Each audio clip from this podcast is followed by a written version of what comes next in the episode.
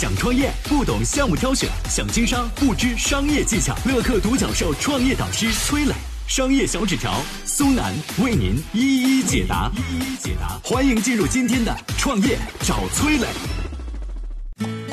这么多进入口罩行业的，最后赚钱的是哪些人？二零一九年最火的炒鞋业，为什么在二零二零年凉了？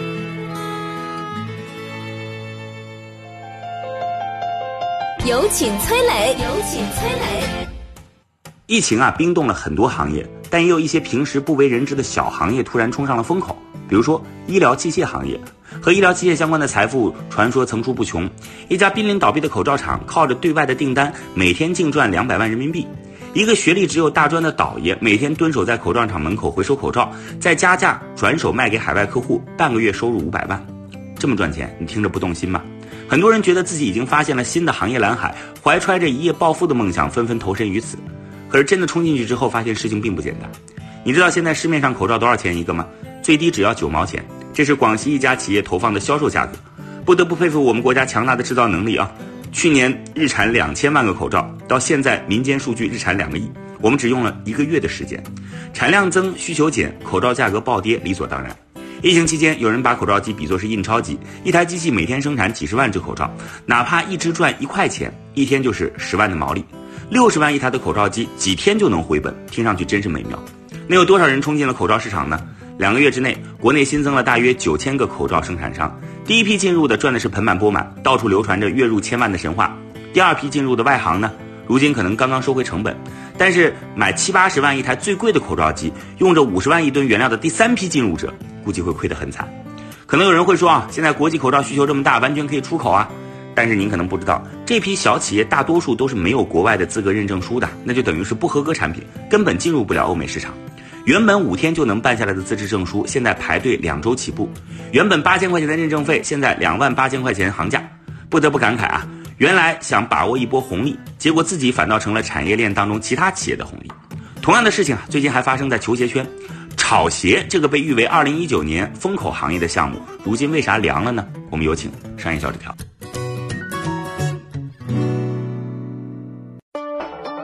有请商业小纸条，请商业小纸条。过去的几个月里，随着疫情在世界范围内的不断扩散，因为囤货而导致物价上涨的故事不断上演。然而，这个上涨的时代呢，也有着下跌的逆行者，一个是瑞幸在内的美国股市。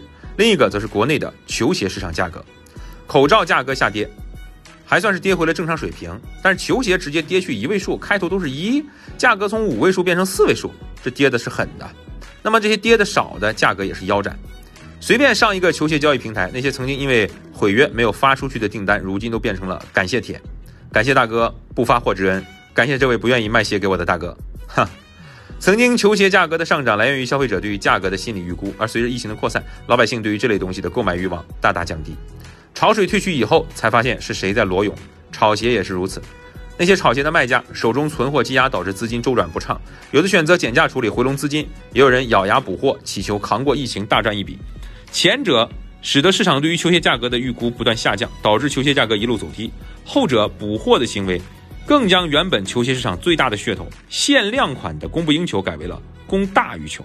两个原因造成了如今球鞋价格的骤降。口罩机至少还能生产产品，解决需求，创造价值。机器在手，慢慢来，迟早能回本。至于球鞋嘛，恐怕没那么幸运了。你不买，我不买，明天价格跌二百，你忍住，我忍住，明天贩子没房住啊！我是崔磊。很多互联网公司啊，都曾经邀请我去分享创业方面的课程，包括抖音、快手、百度、阿里、腾讯等等。我把主讲的内容呢，整理成了一套音频课程。这套课程啊，包含了创业怎么找合伙人，怎么找到投资人，怎么制定正确方向，怎么组建自己的团队等等。